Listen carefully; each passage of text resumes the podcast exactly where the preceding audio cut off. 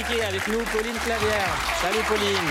Yacine Delouze, Charlotte Vautier. Pour nous accompagner, Laurie Choleva est là. Ça va Laurie? Et Sama Karaki, docteur en neurosciences. Et aujourd'hui, tu vas nous dire si les tests QI servent à quelque chose. C'est bien ça? C'est ça. Dans cette émission, euh, un témoignage euh, bouleversant. Je vous conseille de rester. On va recevoir un jeune homme qui a vécu dans une secte jusqu'à ses 14 ans. Il nous racontera l'enfer qu'il a connu et son combat pour s'en sortir. Euh, mais avant ça, Laurie, Laurie Choleva, est avec nous parce que demain, à 23h10, Canal Plus diffuse le documentaire inédit Rebelle RE-Belle, petit, euh, hein, Petit jeu de une mots. petite, euh, On a mais j'ai vu, brainstormé. il y avait une petite euh, malice. hein. Euh, c'est réalisé par Sophie Pagès sur une idée originale de vous, Laurie Choleva, et de Myriam Veil. C'est quoi le pitch, Laurie? Euh, le pitch, c'est est-ce que les actrices ont le droit de vieillir au cinéma? Euh, Voilà, l'idée c'était de, euh, d'interroger des actrices de plus de 45 ans et de se dire comment est-ce qu'elles euh, est-ce qu'elles vivent de euh, traverser les années au cinéma. Est-ce que, euh, est-ce que les actrices ont, ont le droit de, de combattre cette injonction à la jeunesse éternelle que les femmes subissent? Pauline, toi, t'as adoré. Bah ouais, moi j'ai trouvé euh, que c'était déjà. La proposition était assez originale dans sa façon de, de la construire, c'est-à-dire qu'elle a fait appel à beaucoup de- d'actrices très différentes les unes des autres, avec des expériences très différentes euh, du cinéma, euh, de leur murissement, parce qu'elle parle même plus de vieillissement, elle parle de murissement. Prendre de Et, euh, il y a même Claude Lelouch aussi, il y a certains hommes qui interviennent. Et donc, il y a beaucoup de témoignages. J'ai trouvé que c'était instructif et à la fois poétique. En tout cas, quand on sort de là, en tant que femme, on se dit, bah, ça vaut le coup, je suis pas... euh, voilà, il me reste encore de jolies choses à vivre. Tout n'est pas derrière. Bah oui, mais c'est pas évident. Effectivement, le le constat qu'elles font au début, c'est qu'on a l'impression, et particulièrement dans les métiers d'image, qui sont aussi les nôtres, qu'il y a euh, quand même une date de péremption. Et la vérité, c'est que non, et on comprend beaucoup mieux pourquoi. Charlotte, tu l'as vu? Ouais, je l'ai vu. Alors moi, au départ, euh, j'ai pas tant peur de, de vieillir. Et au, fu- au fur et à mesure, je me suis dit, oulala, là, ça commence à me stresser. parce que toutes ces femmes qui en parlent comme ça. Mais euh, non, c'est- génial. Et il y a des, tellement d'actrices euh, merveilleuses que Ouais, vous- à qui vous donnez la, la parole. C'est vraiment beau. Allez, la bande-annonce, c'est parti. Tout le monde a peur de vieillir, même les enfants. Les injonctions à rester jeune et belle sont tenaces. Et dans le monde du 7e art, plus qu'ailleurs. Laurie Choleva part à la rencontre de celles qui font bouger les lignes. Ce qui est génial, c'est de pouvoir jouer de tout ce qu'on traverse dans la vie. Et si vieillir au cinéma n'était plus un drame Le problème de l'âge, c'est que c'est très difficile d'avoir encore de la force. On va regarder des moments forts de, de- de- de ce documentaire, Laurie. Moment fort de, ce- de ce film, 1996. Le discours bouleversant d'Annie Girardot au César. Il illustre parfaitement ce tunnel que traversent les femmes au cinéma après 45 ans. Ça fait tellement longtemps.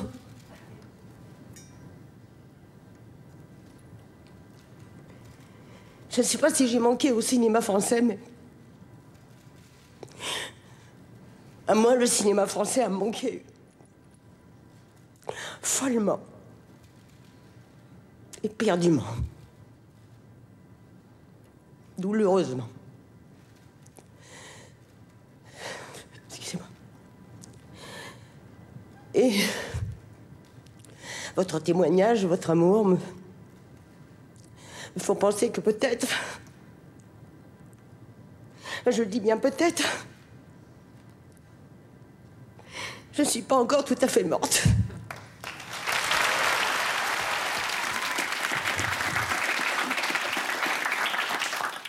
C'est fou parce que j'avais 16 ans devant ma télé quand euh, j'ai assisté à ce moment-là, en larmes. Et depuis, je l'ai revu maintes et maintes fois, notamment pour monter ce documentaire. Et à chaque fois, ça, ça me bouleverse, ce cri du cœur, de, ce cri de détresse d'Annie Girardot après une longue traversée euh, du désert qui obtient son, euh, son César. C'est juste l'un des, moments les, les plus forts qu'on ait vécu en. Pauline, tu as choisi un autre moment fort du documentaire. Ouais, alors moi, il y en a un qui m'a particulièrement touchée parce qu'on voit les actrices, mais on voit aussi une agente d'actrice. Elle s'appelle, euh, pardon, j'ai mangé son nom, Elisabeth Tanner.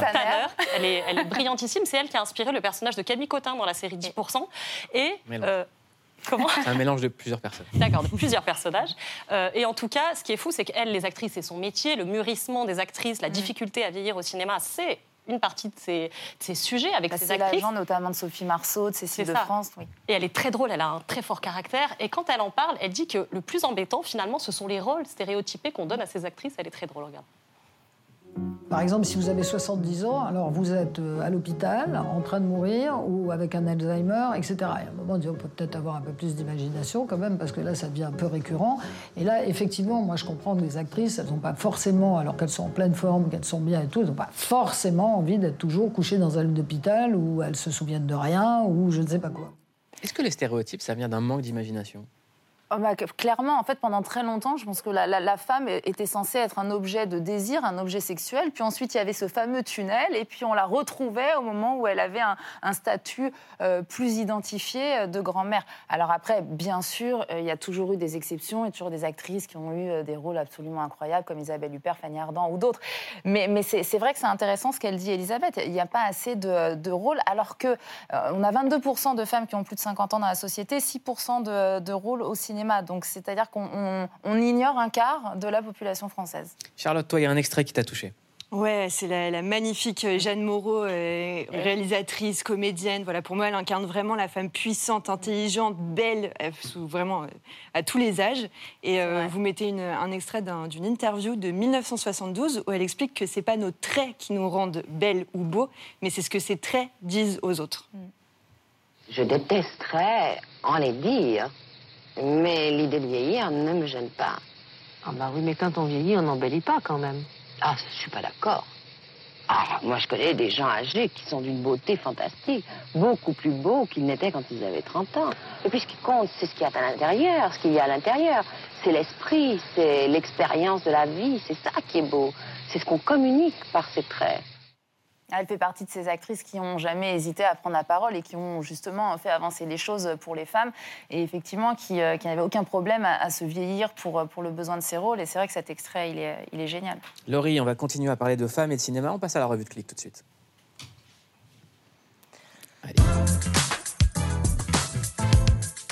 Ok.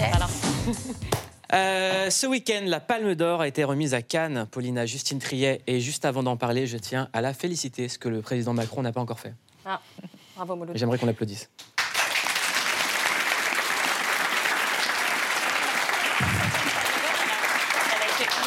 Justine Trier pour son film Anatomie d'une chute.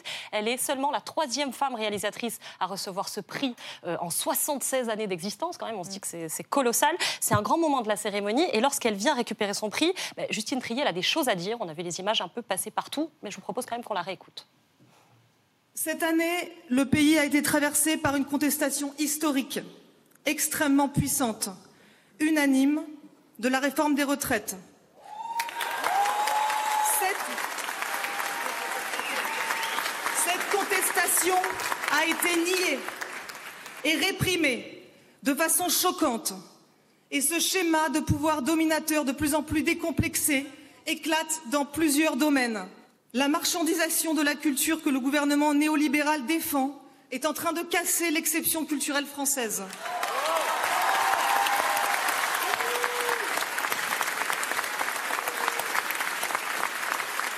Cette même,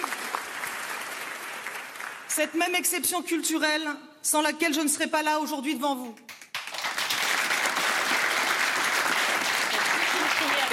Mais on a aussi eu un autre moment fort, c'était l'avenue de Jane Fonda et de son discours. Bonsoir. C'est passionnant d'être de retour au Festival de Cannes, où je suis venue pour la première fois en 1963.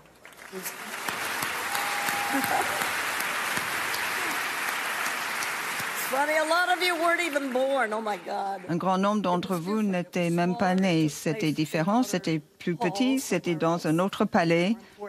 Et plus important, aucune femme était en compétition à l'époque.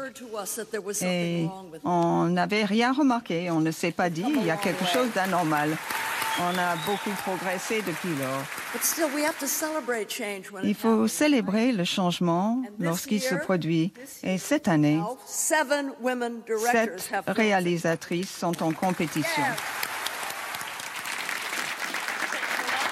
C'est une habituée des discours engagés, c'est une habituée de l'engagement. On se souvient d'elle menottée devant le Capitole au moment d'une manifestation pour le climat. Bref, on est très habitué à la voir comme ça euh, exprimer euh, ce qu'elle pense.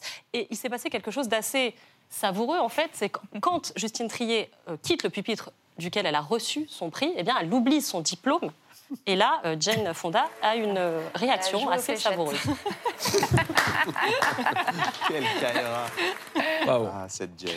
Donc voilà, elle le jette. Donc il y a eu un petit peu, il y a eu beaucoup d'interprétations autour de ça, parce qu'on s'est dit, est-ce que c'est comme ça un geste de révolte? Est-ce qu'elle n'est pas voilà. Donc on n'a pas la peut-être qu'elle réponse. était Je dans- pense encore qu'elle- dans un 100 mètres ou dans un marathon. Genre, Ouais. tiens, je te passe le relais. Ouais, c'est possible aussi. Elle est sportive. James Fonda, elle a fait plein de vidéos euh, à l'époque sur le sport.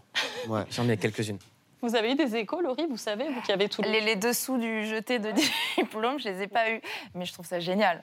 J'aimerais juste qu'on parle de, de. Justine Trieste, que ce week-end, euh, déferlement de haine euh, sur les réseaux Voilà. sociaux dans tous les sens. Je me pose une question juste que j'ai pas entendue parce que tout le monde était en boucle sur l'affaire euh, l'affaire Justine Triet, Ouais. alors que c'est une Française, réalisatrice qui fait réunir la France dans le monde, qui gagne la Palme d'Or. Est-ce que si un homme avait prononcé ce discours, on aurait dit la même chose? Je vous pose la question. Si Ken Loach, qui a également un film avec un discours social engagé, avait tout simplement parlé de son film, alors que le cinéma de Justine Triet est engagé depuis le début, est-ce qu'on aurait dit la même chose? Alors, je pense qu'effectivement, comme- c'est seulement la troisième femme qui a une palme d'or, sans doute qu'il y avait encore plus d'attentes euh, sur, sur ce discours. Mais franchement, je, je- je n'ai pas, pas la réponse.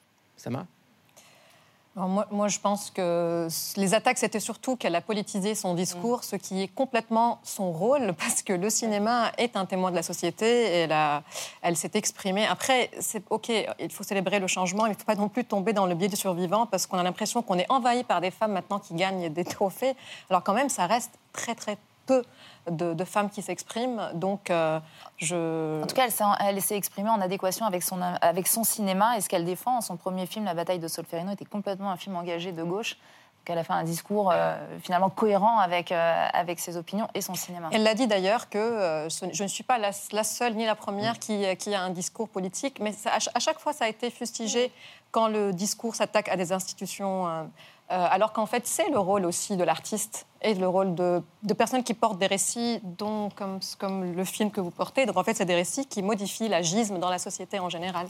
Donc Mm. euh, il faut assumer ce rôle. Oui, c'est vrai qu'on on, on aurait voulu, euh, enfin la société en général attend des, de celles qui reçoivent des prix justement qu'elles se, qu'elles se déversent en remerciements. Et là, elle a refusé d'endosser ce rôle-là et elle s'est dit ma parole a de la valeur, j'ai des messages à faire passer et c'est ce qu'elle a fait. Moi, Et elle a été super, super courageuse de faire ça parce que pour faire, moi, du spectacle vivant, euh, être déjà devant un, public, c'est très stressant quand on n'a pas l'habitude.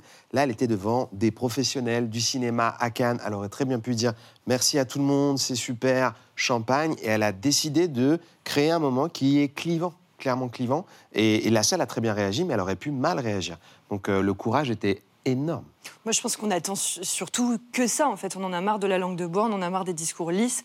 Et donc, quelqu'un qui parle vrai et qui parle franc, bah, ça fait du bien à tout le monde. Et évidemment, ça va provoquer des choses et c'est tant mieux, quoi. Et on est très content qu'une réalisatrice française remporte la Palme d'Or. C'est très bon pour le cinéma. français.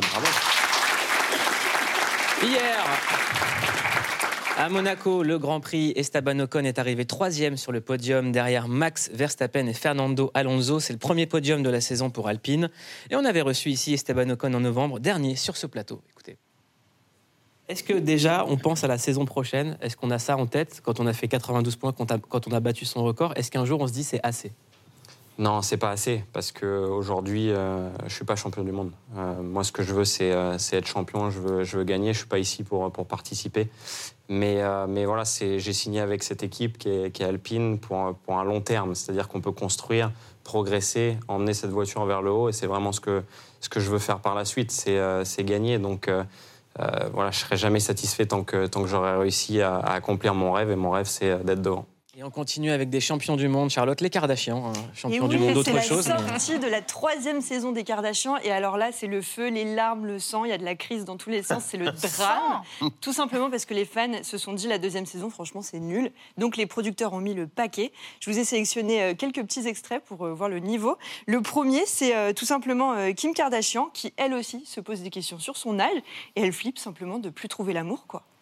Je me dis souvent que personne de sensé ne voudrait sortir avec moi. J'ai quatre enfants. J'ai passé la quarantaine. Et j'ai un style de vie compliqué à suivre.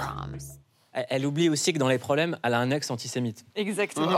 Et d'ailleurs, il lui Ça apporte dans la balance. énormément de problèmes, cet ex Mouloud, donc Kanye West, le père de ses enfants. Ça lui apporte des problèmes. Là, on rentre dans, un, dans l'intime, vraiment dans l'intime. Regardez. Réfléchis et parle-en à Courtney. Ouais. Ça te démange? Un peu. J'ai du psoriasis sur les jambes. Tu devrais moins stresser. Dis au père de mes enfants de se calmer et le tour sera joué. C'est génial. Sinon, il y a aussi, euh, il y a aussi Ok. Courtenay, le, de- le dernier extrait, voilà, le niveau. Il y a aussi Courtenay qui demande simplement à Chloé, donc sa sœur, de lui laisser, s'il vous plaît, 5 minutes d'intimité pour une raison tout à fait euh, étonnante. Je suis en pleine ovulation. Oh, d'accord. Ça te dérange de nous donner cinq petites minutes? On doit faire un truc en vitesse. Je suis enfin posée. Je suis mariée. J'adore ma vie de famille. Cinq minutes, c'est tout? Oui, ça suffit. D'accord. J'attends ici? Je vais ailleurs? Oui, attends ici. Voyons ce que ça donne. Regarde ce que ça dit. 15 Pas mal. C'est un chrono record. Quoi Vous vous êtes déjà chronométré? Non, mais normalement, ça dure des heures. Voilà, les audiences de la saison 2 étaient pas ouf. Là, je suis sûre que les gens vont accourir, c'est sûr et certain. Très bien. En tout cas, euh, Kardashian, ça rime avec euh, plein de Chiant. choses. Mais, Mais du Aussi. ils, ils ont fait quoi? Comment ça?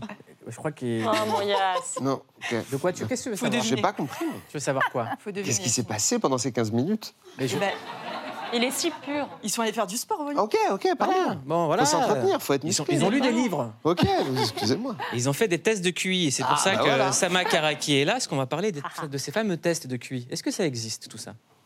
Bien sûr, ça existe. Et cette préoccupation, d'ailleurs, de comprendre ce que c'est l'intelligence et de comprendre pourquoi on est différent au niveau de nos performances, bon, c'était une préoccupation historique. Déjà, dans le 19e siècle, les chercheurs se posaient cette question comment on peut expliquer que, par exemple, les hommes seraient plus intelligents que les femmes? Parce qu'il fallait bien trouver une réponse à cela. Donc, il y avait des techniques, par exemple, comme euh, calculer la circonférence du crâne, qu'on appelle Oui. céphalométrie. Et donc, de toute évidence, les hommes blancs auraient quelques onces supplémentaires, euh, ce qui justifie leur supériorité intellectuelle. Par hasard. Alors, cette technique a été réfutée, mais bon, il y avait d'autres techniques qui attendaient dans les coulisses, trouver une bosse par là, une anatomie, euh, un, euh, quantité d'hormones, voilà. et finalement, on arrive au XXe siècle et on espère que, euh, que cette façon pernicieuse de regarder l'intelligence est derrière nous, mais avec l'avènement des tests QI, donc en fait, c'est commencé en 1904, un psychologue français, qui avait d'ailleurs des intentions très bienveillantes, euh, de développer ces tests pour savoir qui sont les enfants qui ont besoin d'un soin particulier pour qu'ils puissent performer à l'école. Alors, il n'a jamais prétendu que ces tests mesurent l'intelligence dans sa complexité, ni que cette forme de, euh, de chiffre que nous allons obtenir est un, un chiffre fixe, ce qui ne change pas avec la vie. Mais bien sûr, ça a été récupéré. Donc, on peut penser par exemple à la récupération nazie, qui a utilisé une forme de test QI pour justifier l'infériorité euh, d'autres ethnies considérées donc sous-humaines. On peut penser à toutes les politiques de stérilisation de personnes, euh, de femmes considérées avec un QI inférieur parce qu'il fallait avoir une société faite que de personnes intelligentes. Et euh, bien sûr, à la supposition que les enfants issus de familles riches réussissent à l'école parce qu'ils auraient, d'une manière innée, un QI supérieur. Donc, si, euh, si on considère donc que historiquement il y a un passé qui est assez noir, est-ce que cela suffit pour qu'on puisse éliminer complètement la validité de ces tests? En fait, on peut les questionner déjà pour deux raisons. La première, c'est que l'intelligence n'est pas un trait fixe. Elle évolue. Donc en fait, on sait déjà qu'en un siècle, nous avons gagné en tant qu'espèce 30 points de QI. Ceci euh, est lié au fait qu'on est exposé au raisonnement abstrait que ces tests mesurent on mange mieux. euh, et d'ailleurs, on peut perdre en QI si on est exposé à la pollution ou à la malnutri- malnutrition. Après, il faut savoir de quelle intelligence on est en train de parler, parce que c'est aussi quelque chose qui est très connoté culturellement et historiquement. Par exemple, en Occident, on va considérer que l'intelligence est de penser rapidement. Euh, mais on peut aussi imaginer d'autres cultures euh, qui valorisent les interactions sociales, euh, la pensée divergente, que ce test ne mesure pas. C'est quoi la pensée divergente C'est la capacité de sortir de soi, de penser contre soi, de on peut penser out of the box, c'est un peu cela. Donc en fait, c'est qui, euh, ce qui est en fait la base de notre capacité à changer d'avis. hors de la boîte. Non, mais je diverge beaucoup. Et donc après, ok, après tout ce que je vous ai raconté, est-ce qu'il faut éliminer ces tests? On voit qu'ils sont euh, chargés culturellement, qu'ils sont chargés historiquement, qu'ils servent à mesurer et à hiérarchiser les êtres humains. On peut leur trouver une certaine utilité. Mm. Puis on en a marre des gens sur Instagram. euh, je suis euh, surintelligent, mon test de QI m'a dit que j'étais euh, multi Ah, je 6 comprends. Voilà. euh, chambé HPI de ouf. Donc il faut qu'on aille plus vers des personnes qui célèbrent la diversité, la complexité de l'intelligence humaine, au-delà de cette obsession que nous voyons de diagnostiquer, de classer les humains. Très bien. En tout cas, ne le dites pas sur Instagram si vous êtes intelligent, ça fera de vous un con. Euh, on va passer à un témoignage très très fort. Dans un instant, Joseph Fer a vécu dans une secte jusqu'à ses 14 ans. Il va nous raconter son enfance, mais avant ça, on vous explique tout sur la communauté de Malreverse. de s'installer à Pardaillan, 80 Parisiens, pour tenter une expérience unique en France. Établir ici une communauté agricole comme on en trouve en Israël. En 1961, on l'appelait le kibbutz de Pardaillan, un groupe de 89 personnes issues d'une vieille communauté religieuse de l'Est parisien, la famille, venue exploiter les terres du village abandonné de l'Hérault en totale autarcie. À l'époque, c'est quand même entre 20 et 25% euh, de la famille qui fait défection. C'est une véritable scission. L'expérience s'achève au bout de trois ans. Les membres vont alors investir un village de Haute-Loire, Malrevers, davantage tourné vers le judaïsme et le rigorisme. 60 ans plus tard, cette communauté est toujours là et compte entre 70 et 80 membres. Surveillée par les autorités depuis des accusations de violence sur enfants, elle est suspectée de dérives sectaires. Malrevers, c'est une communauté d'abord extrêmement fermée. On est dans un fonctionnement qu'on a pu retrouver dans, dans certains régimes totalitaires, où on veut enlever la notion même d'individu pour le noyer dans le collectif. La France compte environ 500 groupes sectaires pour un total de 500 000 adeptes. Si des mouvements religieux comme les témoins de Jéhovah ou l'église de Scientologie ont surfé sur la crise sanitaire pour faire du prosélytisme renforcé, presque la moitié des signalements aujourd'hui concernent des pratiques alternatives en matière de santé ou de bien-être, avec les mêmes conséquences désastreuses pour les victimes. Une fois sous emprise, il est extrêmement difficile de sortir de cet état de suggestion psychologique, de se détacher du groupe sectaire ou du gourou. Bonsoir Joseph Fer, vous avez 33 ans, bienvenue dans Clic. Bonsoir. Euh, vous avez vécu jusqu'à l'âge de vos 14 ans dans une secte, la communauté religieuse de Malreverse, qui se trouve dans le département de la Haute-Loire. Elle a été créée en 1972 par des anciens de la communauté secrète parisienne La Famille. C'est une communauté de 3000 membres qui vit en plein cœur de Paris. Euh, vos parents, eux, sont nés dans la secte La Famille de Paris. Qu'est-ce qui différencie la communauté de Malreverse de la secte La Famille? Ça va être essentiellement le judaïsme. Voilà. Malrevers a mélangé, euh, en plus des, des, croyances de la famille parisienne, euh, une grosse dose de judaïsme dans leur. Alors, en quoi croient les gens de la communauté dont vous avez fait partie? Euh, Ils croient. euh, ils se croient investis d'une mission, en fait, si vous voulez, où il s'agirait de convertir les juifs euh, à Jésus. Euh, en partant du principe que Jésus étant le premier des chrétiens de naissance est juif, donc les deux religions ont une base commune et voilà. Ce sont les juifs qui, d'une certaine manière, ont tué Jésus, donc il faut les convertir et les faire euh, revenir, on va dire, à la... sur, le, sur le droit chemin, on va dire, d'une certaine façon. C'est c'est un petit peu simplifié, mais c'est, enfin, la base de leur croyance, c'est ça. Et c'est des personnes qui sont, qui sont millénaristes, qui croient à la fin des temps, à la fin du monde, qui viendra le jour où les Juifs reconnaîtront euh, Jésus. Donc je rappelle que c'est les croyances d'une secte et il y a un homme à la tête de cette secte. C'est un gourou, c'est qui? Euh, À l'époque où j'y étais, il s'agissait. Enfin, j'en ai connu deux. J'ai connu deux dirigeants. Euh, dans le reportage qu'on a pu voir sur euh, Pardaillan à l'époque, euh, c'était un certain Vincent Thibault. Euh, ce Vincent Thibault, euh, lorsqu'il a fondé euh, Malrevers, après Pardaillan, a été remplacé par un certain Albert Thibault, qui lui-même a été remplacé par un de mes oncles qui s'appelle Joël Fer. Contre qui vous avez porté plainte? Contre qui, contre qui j'ai porté plainte et contre qui surtout il y a déjà eu une, une procédure qui a été euh, terminée et jugée en 2008 et sur laquelle il a été condamné et définitivement condamné pour euh, violence habituelle sur mineur. D'accord. Euh, on va en parler dans un instant. Vous êtes donc né à Malrevers, vous êtes le premier enfant à naître dans cette secte. Et dans cette secte, les enfants sont séparés de leurs parents dès leur plus jeune âge, un an ou deux ans. Tous les enfants vivent ensemble à la nurserie. Les parents et leurs enfants ne se voient qu'une fois par semaine lors d'une cérémonie religieuse. Aucun parent n'élève leurs enfants. Euh, à quoi ressemblaient vos journées et ça donne quoi comme enfance? Euh, eh bien, ça donne une enfance. euh, en fait, si vous voulez, ils se sont inspirés euh, d'un mode de vie euh, qu'on peut retrouver dans des kibbutz. Et effectivement, ce mode de vie, les enfants vont être élevés en commun. Après, ils se sont un petit peu arrangés, ils ont pris des raccourcis avec, avec leur mode de vie. En soi, nos parents, on ne les identifie pas, on ne les connaît pas. Nous avons, euh, au niveau des adultes, euh, toutes les femmes, ce sont des tantes, tous les hommes, ce sont des oncles. Et euh, voilà, on a un, comment dire, un,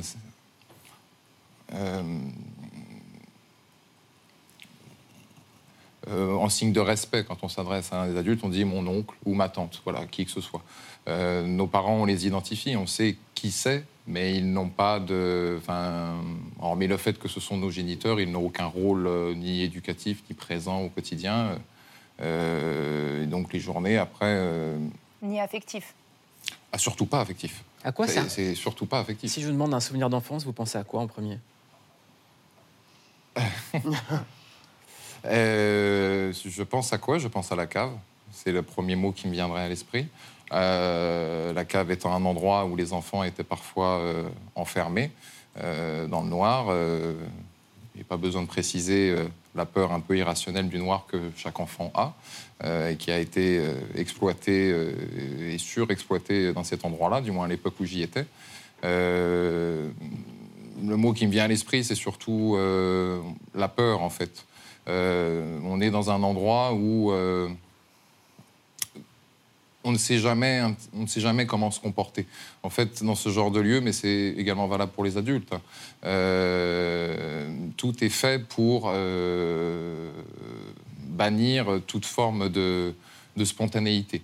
Euh, si on est trop joyeux, ça peut être dangereux parce qu'on va se laisser aller peut-être à crier ou à rire et ça va être mal interprété, ça va être mal perçu. Mais si on laisse voir une certaine, comment dire, un certain abattement ou une certaine tristesse, tristesse pardon, ça va également aussi être mal interprété. En fait, on ne sait jamais quoi faire, comment le faire et avec qui le faire. Donc, euh, on est des personnes qui... On, on devient un petit peu comme des robots, en fait. On intériorise beaucoup. En, en France, l'école est obligatoire. Euh, Il y a un moment où vous avez dû aller à l'école. Est-ce que vous vous souvenez du premier jour où vous avez vu des enfants qui ne faisaient pas partie de la secte?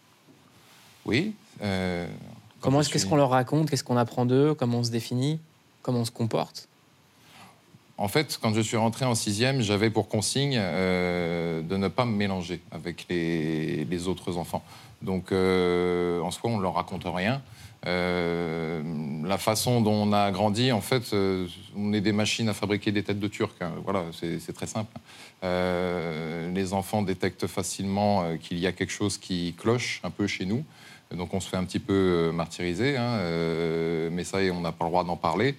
Et surtout, en fait, il nous encourageait à faire de cette différence qui était mal perçue par le monde extérieur comme euh, une force, une certaine façon de dire euh, ils savent pas ce qu'ils font, eux qui ne sont pas croyants. Mais est-ce que vous, vous enviez la vie des enfants normaux qui n'étaient pas dans la secte?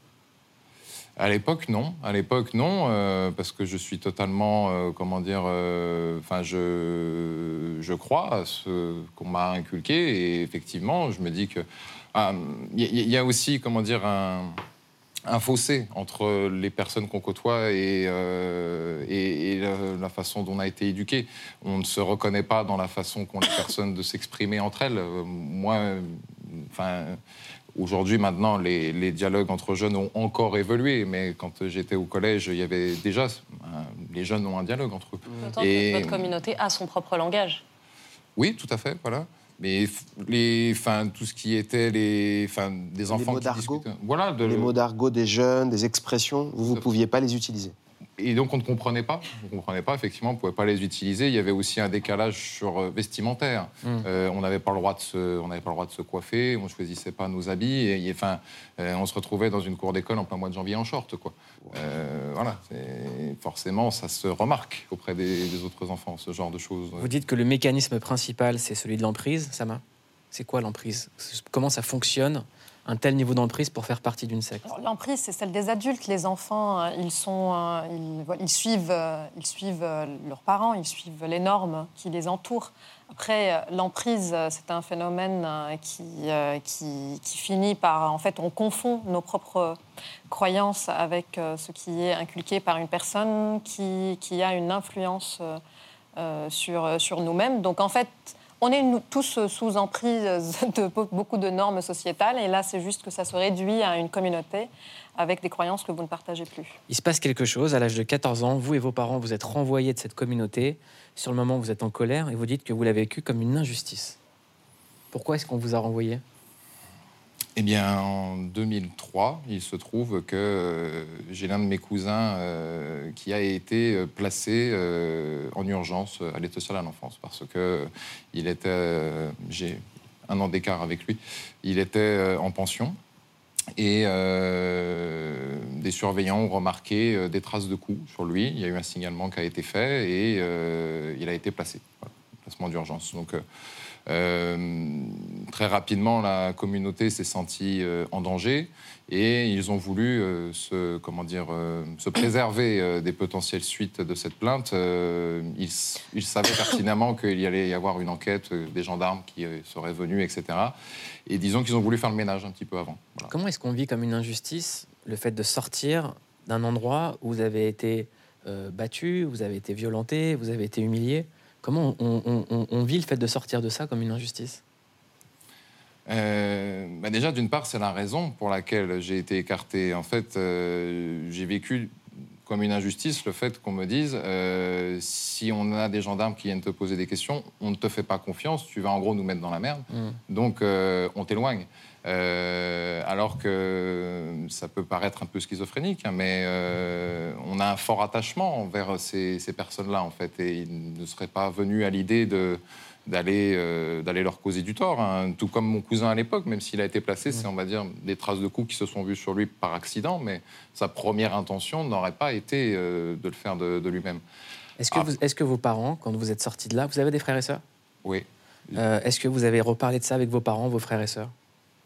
Ah oui, oui, oui, on en a reparlé. Euh, on en a reparlé. Euh. Parce que vous les avez quasiment pas connus, vos parents Non, je ne les ai pas connus et c'est ce qui fait que ça a été compliqué lorsqu'on est parti parce que dans un premier temps, il y a ce sentiment d'injustice, de, on m'accuse de quelque chose que j'ai pas fait. Et après, dans un deuxième temps, il y a euh, cette découverte du monde extérieur. et pour dire un petit mot sur mes parents, il faut se rendre compte d'une chose. À l'époque où ils partent, ils ont 35, 36 ans. Ils ont connu que la communauté.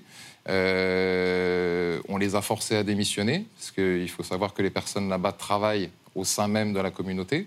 Euh, ma mère, euh, d'ailleurs, n'étant que très peu déclarée. et enfin voilà, ils ont une méconnaissance euh, du monde euh, tout court, même du monde du travail. Donc, euh, quand on leur demande de partir, on, on, leur fait signer une démission. Ils ne savent pas ce que ça veut dire, mais ce qui veut dire qu'ils n'auront pas le droit au chômage. Et ils ont découvert le monde enfin, du jour au lendemain. Il fallait qu'ils fassent des courses. À 36 ans, ma mère ne sait pas ce que c'est que de remplir un chèque, par exemple. Euh, mais on ne sait pas ce que c'est que de payer son loyer, que de gérer un budget, que d'emmener ses enfants à l'école, euh, que de payer un ticket de bus. C'est enfin, la méconnaissance du monde, elle va jusqu'à ce point-là. Et vous, comment est-ce que vous avez vous réussi à vous reconstruire? À ressemble à quoi votre vie maintenant? Votre vie personnelle, votre vie professionnelle? Bah, Aujourd'hui, euh, je suis paxé, j'ai mon travail j'ai une vie qui est, assez, euh, qui est assez banale. On essaye de se, de se reconstruire euh, comme on peut. Euh, pendant longtemps, j'ai voulu mettre ça, on va dire, de côté. On essaye de ne pas y penser. moi, j'ai été beaucoup, on va dire, dans la dans la négation, en fait. J'avais pris mes distances avec, euh, avec mes parents et avec tout ça pendant, pendant de longues années. Je me suis euh, noyé dans diverses activités. Étant plus jeune, euh, voilà, j'ai eu des phases qui étaient un petit peu compliquées. Après, ça a été beaucoup le travail. faire des choses en fait qui m'occupent l'esprit et qui font que arrivé le soir je m'effondre, je dors et le lendemain je me lève, je recommence mmh. et surtout ne pas penser. Vous arrivez à être heureux de temps en temps? Ou, ça, ou les traumatismes sont trop puissants? Euh, oui, j'arrive, j'arrive à être heureux, j'arrive à être heureux de temps en temps. Après, euh, on peut pas, comment dire, on peut pas, on peut pas oublier. J'aimerais oublier. Euh, je me suis laissé dire d'ailleurs que pour certains là-bas, ils avaient l'oubli facile, puisqu'il n'y a pas plus tard que quatre mois, j'ai entendu dire au sein d'un tribunal parce que depuis que je commence à parler, il y a eu une plainte en diffamation, hein, je, le précise. ils ont perdu. Euh, mais voilà, j'ai entendu dire que ma parole dérangeait parce que eux, de leur côté, enfin voilà, ça fait 20 ans, donc euh, on passe à autre chose. En tout cas, je tiens à le dire, Moi, vous avez un, personnellement, j'oublie pas. vous avez un courage formidable de venir à visage découvert parler. Euh, J'espère que ça pourra aider des gens qui sont dans, ces- situations-là. Qu'est-ce quel- qu'est-ce que pourrez-vous dire euh, euh, pour aider des gens qui nous regardent, qui sont dans ce genre de communauté pour s'en sortir. Qu'est-ce que vous avez à leur, dire? Eh ben, pour refaire le lien avec euh, l'emprise psychologique dont, il a été parlé, je ne suis pas expert dans toutes les communautés, mais le problème, en fait, d'où je viens, c'est vraiment l'impossibilité de penser par soi-même, en fait, euh, justement, de par cette emprise psychologique. Donc, euh, le, retrait total du libre arbitre, euh, la négation de ce qui fait un être humain. Et le conseil que je pourrais donner, c'est justement ben, de s'ouvrir un maximum justement au, monde, essayer, essayer de retrouver cette humanité, qui, pour moi, avec sa propre manière de penser, en fait. Je, je- pense, voilà, s'ouvrir aux autres, s'ouvrir au monde, c'est euh, retrouver cette capacité qu'on a de réfléchir par soi-même, de s'exprimer par soi-même, de penser par soi-même, et qui est pour moi la, meilleure façon de, balayer toute cette emprise euh, euh, qui a été faite sur nous. Pauline, euh, comment on fait? Qu'est-ce que prévoit la loi? Oui, parce que quand on vous entend, on se dit euh, que peut l'État finalement euh, dans cette situation? Est-ce qu'on a le droit d'être défendu? Oui, évidemment. La seule difficulté, c'est qu'on a du mal à définir aujourd'hui ce qu'est une secte, au même titre qu'on a du mal à définir ce qu'est la religion, parce qu'il y a un truc de liberté, un principe pardon de liberté de conscience en France, et que du coup, c'est très difficile. Néanmoins, il y a quelques éléments que nous donne un organisme qui s'appelle la MIVILUD, la mission interministérielle de lutte contre les dérives sectaires, notamment la déstabilisation mentale, la rupture avec l'environnement d'origine, les atteintes à l'intégrité physique et autres choses que vous avez évoquées. Évidemment, en dernier recours, de toute façon, allez voir la gendarmerie et un juge, c'est du ressort de la justice. On peut aussi se rendre sur le site de MIVILUD et surtout une association qui fait un travail remarquable, l'UNADFI, l'Union nationale des associations de défense des familles et de l'individu victime des sectes. Surtout, n'hésitez pas si vous êtes dans cette Merci beaucoup, Joseph. Merci d'avoir venu, d'être venu dans pour témoigner. Euh, si vous voulez en savoir plus sur la famille et la communauté de Malreverse, vous pouvez lire Les Inspirés du journaliste Nicolas Jacquard. Merci, Laurie Choleva. Documentaire demain 23h10 sur Canal. Merci Pauline, Charlotte, Yacine et Sama. Merci au public d'être venu participer à l'émission. Vous pouvez nous retrouver quand vous voulez en podcast pour nous écouter et également sur MyCanal. Excellente soirée.